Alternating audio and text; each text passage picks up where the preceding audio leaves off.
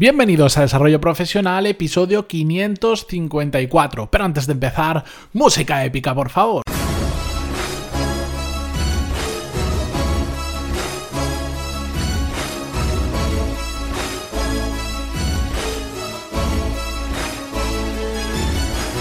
Muy buenos días a todos y bienvenidos a un nuevo episodio de Desarrollo Profesional, el podcast donde hablamos sobre todas las técnicas, habilidades, estrategias y trucos necesarios para mejorar cada día en nuestro trabajo.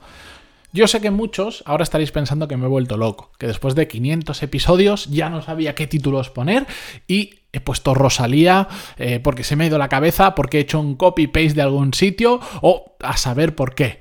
No, lo he hecho deliberadamente para llamar la atención. Por un lado también para ser un poco gamberro y cambiar un poco la rutina del podcast o los títulos que digamos son más previsibles.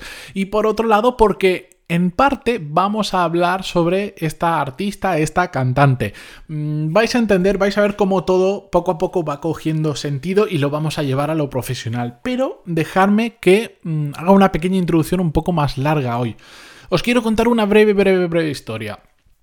Em, Rosalía, si, estáis escuchando esto en 2019, habréis escuchado hablar en España hasta en la sopa de esta chica, de esta cantante que hace poco que se ha hecho em, mundialmente famosa, la verdad. Em, probablemente estáis cansados como yo de escuchar hablar sobre esta persona, porque se ha hablado muchísimo, muchísimo de ella, porque ha tenido un éxito fulgurante de la noche a la mañana, aparentemente, hay que decirlo. Y bueno, eh, yo soy de esas personas que digo, escuché la canción, no es mi estilo, no me apasiona precisamente. Sí que me gusta que es algo diferente, que hay una mezcla que, que busca no solo con la música, sino con el arte gráfico hacer las cosas diferentes, llevarlas a un nivel diferente. Todo eso me gusta. Pero bueno, pues en algún momento, admito que en ocasión se me ha pasado por la cabeza eh, lo mismo que mucha gente, bueno, sí, otra canción más, alguien le ha creado la canción, pegadiza, lo petará más o menos, pero mm, otra canción más, otro artista pop entre comillas más. Y hoy la verdad es que me han dado una bufetada en la cara al ver un vídeo de un chico que se llama Jaime Altozano, el que os voy a dejar en las notas del programa para que vayáis directamente a él si lo queréis ver. Y digo que me ha dado, me ha dado una bofetada en la cara porque me ha dado la visión desde una parte técnica, desde una persona que controla muchísimo de música, que es este, este youtuber, que es súper joven, pero tiene vídeos espectaculares, y uno de ellos es en el que analiza el disco de esta cantante, de Rosalía, pero lo analiza no desde el mundo del pop, de la radio, no, no, él como compositor, él como músico, te va contando la parte de producción de las canciones, más cosas por ahí, pero para mí la parte más interesante es el que te va contando por qué se meten estos sonidos, esos sonidos a qué se asemejan, qué referencias hacen, qué tiempos tienen, cómo están compuestos. Y viendo el vídeo te das cuenta de que eso que parece otra canción más, otra canción pegadiza más, realmente hay un trabajo espectacular detrás. Yo, de verdad, aunque no os guste ese estilo de música, aunque que a mí no me apasiona, pero eh, mirad este vídeo, es largo, son como treinta y tantos largos minutos. Hay una parte que, bueno, al final igual es un poco más menos interesante porque es más rollo motivación y tal, pero de verdad, el vídeo es brutal para entender cómo se hace la producción de una canción de ese estilo. Y todo esto, mm, ¿por qué os lo estoy contando? ¿Cómo lo podemos llevar al nivel profesional? ¿Qué podemos aprender exactamente de este ejemplo?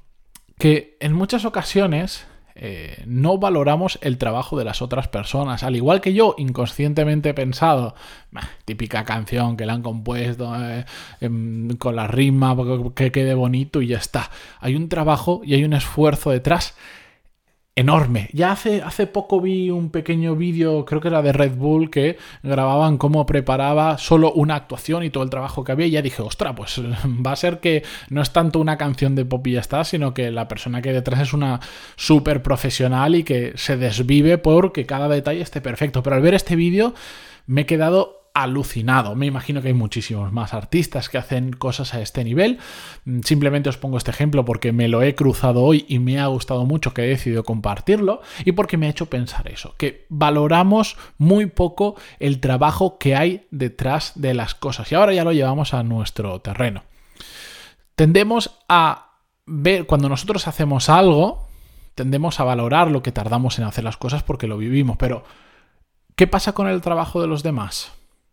Solo valoramos aquello por lo que nosotros ya hemos pasado y sabemos la dificultad real que tiene ese trabajo. Tendemos a minusvalorar o a infravalorar el trabajo de los demás y además lo hacemos constantemente. Cada vez que vamos a alguien en nuestro equipo decimos esto lo necesito para allá, o llamamos por teléfono a una empresa, no, es que esto lo quiero el cambio para allá.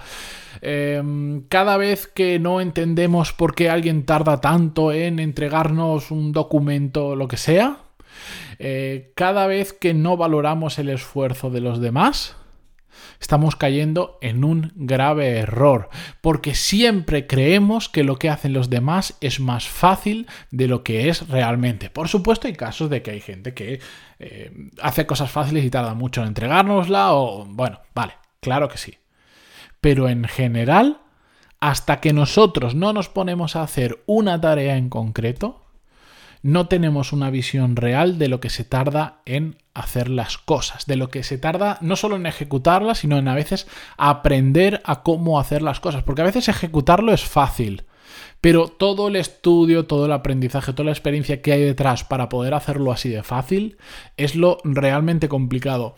Hay un programa del cual yo no soy fan, como podría ser de Pesadilla en la Cocina, que lo he dicho en alguna ocasión, que se llama El Jefe Infiltrado. No lo he visto entero, he visto algunos episodios mm, por una experiencia muy, muy, muy extremadamente cercana a mí, eh, de una persona que pasó por ese programa. Sé que no es que finjan las situaciones, sino que muchas veces las exageran. Bueno, en ese programa, pues se, se ve mucho este ejemplo que yo os pongo. Mm, llega el jefe, si no sé cómo funciona, básicamente es en una empresa, eh, algún directivo, alto directivo, suelen ser empresas grandes para que no conozcan quién es el directivo, es decir, hay tanta gente que ya no sabes si esa persona trabaja o no, además lo, lo maquillan, le cortan el pelo, les tiñen el pelo, lo que sea, para que no les reconozcan. Bueno, empieza a hacer trabajos con una cámara detrás y una excusa para grabar todo eso eh, dentro de su empresa para ver cómo funciona, digamos, por dentro, en, digamos, fuera de su puesto de trabajo habitual. Lejos de, de, ya digo, esas situaciones extrañas que se nota que están un poco provocadas y que yo sé que están provocadas por detrás, mm, lo que sí que se puede ver es que esta gran mayoría de directivos siempre, siempre, siempre se encuentran con algún puesto de trabajo en los que alucinan el trabajo que realmente lleva eso que estaban haciendo. Claro, ellos lo veían desde arriba y en el papel siempre todo es muy fácil. Dices, bueno, esta persona tiene que hacer esto, esto, esto. Pero el día que se ponen ellos a hacerlos, dicen, vaya, miradlo porque es curioso. Dicen, todos coinciden, siempre hay algún puesto, dicen, vaya. Este trabajo es bastante más duro de lo que yo me había imaginado, de lo que lo habíamos programado, de lo que teníamos en cuenta, y esta persona está haciendo un trabajo eh, espectacular eso que lo podemos ver en un programa, deberíamos eh, abstraernos nosotros en nuestra propia empresa, em, aunque estemos trabajando para ella, y también pensar en, oye, ¿y mis compañeros de trabajo? Incluso, ¿y mis jefes? ¿No será más complicado hacer lo que están haciendo de lo que yo me imagino, porque tendemos mucho, por ejemplo, a, nuestros jefes, tendemos mucho a criticar y decir, no, es que no hace nada, si es que no hace nada, si es que solo se pasea, solo delega tareas, pero si nos pusiéramos en la piel de esa persona, por supuesto que hay gente que es vaga, que hace cosas mal, pero igual nos ponemos, igual ascendemos nosotros, nos toca ese puesto y nos damos cuenta de que justo eh, nosotros estamos en una situación normal, pero cuando asciendes, te, llueven hostias por todos lados, por decirlo de alguna forma. Porque tienes a los de abajo que te están exigiendo cosas, te están pidiendo no sé qué, y a los de arriba que también te están pidiendo y parece que te estén tirando, eh, te, dan por todos lados, básicamente. ¿De acuerdo? Estás entre la espada y la pared constantemente. Y aquello que a ti te parecía, ah, si no hace nada, simplemente está en su despacho, ve qué hay que hacer, va controlando y ya está. Hasta que no lo vives, no te das cuenta de los pros y los contras que tiene cada puesto de trabajo, de lo fácil o difícil que es hacer una tarea u otra. Por eso yo, dentro de lo posible, porque esto no, no es fácil, a veces tenemos... Eh, prejuzgamos de forma involuntaria el trabajo de los demás, pero paremos un poquito a veces cuando vamos a exigir cosas, esto lo tenemos que tener para allá, o esto no puede estar así, o lo que sea, paremos a pensar el trabajo que hay real detrás de eso. Y si no se nos ocurre, ¿por qué no lo preguntamos? ¿Por qué no cogemos a esa persona y que nos cuente cómo lo ha hecho? Porque a veces creemos que las cosas prácticamente suceden por arte de magia y no es así. Suele haber mucho trabajo detrás y tenemos que aprender a valorarlo. ¿Por qué? Porque también nos gusta que el resto de personas valoren el esfuerzo que hay detrás de aquello que nosotros hacemos.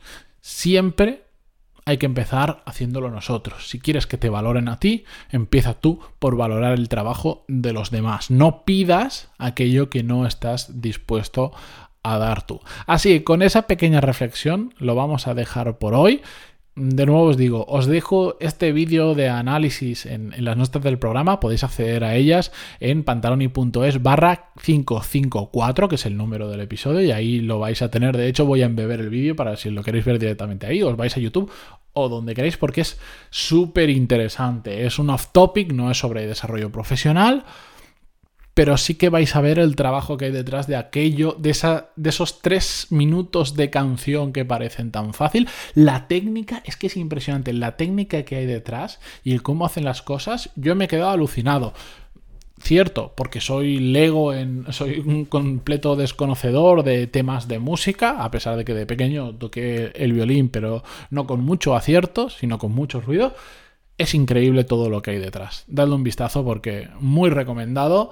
Mm, vedlo este fin de semana, sin prisas, pero está muy, muy chulo. Con esto yo me despido esta mañana, no sin antes agradeceros vuestras valoraciones de 5 estrellas en iTunes y vuestros me gusta y comentarios en iVoox o donde escuchéis este podcast. Hasta mañana.